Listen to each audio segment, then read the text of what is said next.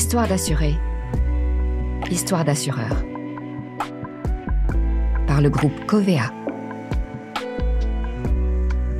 Épisode 9. Les milliards du 11 septembre. Par rapport à un particulier, un assureur est gros. C'est ce qui lui permet d'absorber les risques. Mais certains risques sont vraiment gros. Très gros. Trop gros pour un assureur. Que faire? L'assureur lui-même doit alors s'assurer.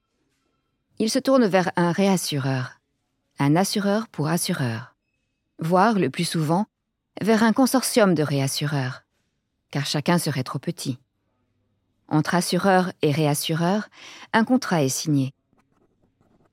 Avec, comme pour la plupart des contrats d'assurance, une franchise qui restera à charge du client, ici l'assureur, et un plafond de garantie au-delà duquel le porteur de risque, ici le réassureur, ne couvre plus. Et avec parfois, comme pour certains contrats d'assurance, des divergences d'interprétation lorsque le sinistre survient. Ainsi, le 11 septembre, un avion percute une tour du World Trade Center. Puis, quelques minutes plus tard, un autre avion percute l'autre tour. La fournaise. Les effondrements.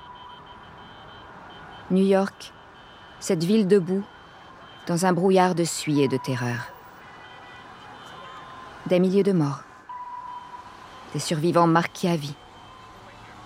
Une géopolitique transformée. Sur la gravats des tours, une bataille juridique homérique entre assureurs et réassureurs naît et s'élève. Parfois une question de survie pour certains d'entre eux. De fait, chaque tour abattu représente plusieurs milliards de dollars d'indemnisation. Quel devra être le montant versé par les réassureurs aux assureurs? La franchise est de quelques dizaines ou centaines de millions.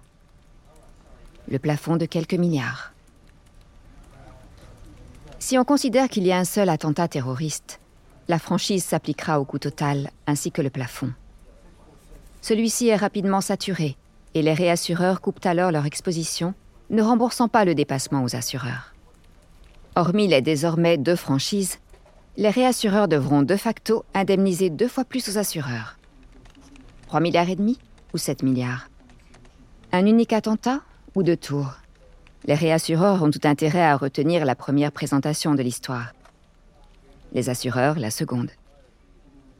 Et, personne n'ayant auparavant imaginé un tel scénario, cette situation n'avait pas été prévue dans le contrat. Et ce dernier n'était bien sûr pas assez précis pour interdire l'une ou l'autre de ces deux interprétations possibles. Allégorie de l'assurance et de la vanité de l'idéal de contrat dépourvu d'équivoque Comment espérer pouvoir décrire tout ce qui serait susceptible de survenir dans un futur par nature inconnu? Soyons humbles.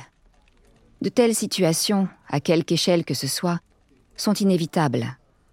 Une promesse liée à un futur contingent fera nécessairement, parfois, l'objet d'interprétations et, donc, de divergences d'interprétation. Après plus de 15 ans de bras de fer juridiques entre la vingtaine d'assureurs et leurs réassureurs, les derniers verdicts tomberont. Certains contrats sont interprétés d'une façon, d'autres de l'autre, et, in fine, 5 milliards seront à la charge des réassureurs. Un sinistre, un jugement. Et voici les lettres d'un contrat, latente, conjecturale, devenu irrémédiablement univoque, cristallisé en un chiffre.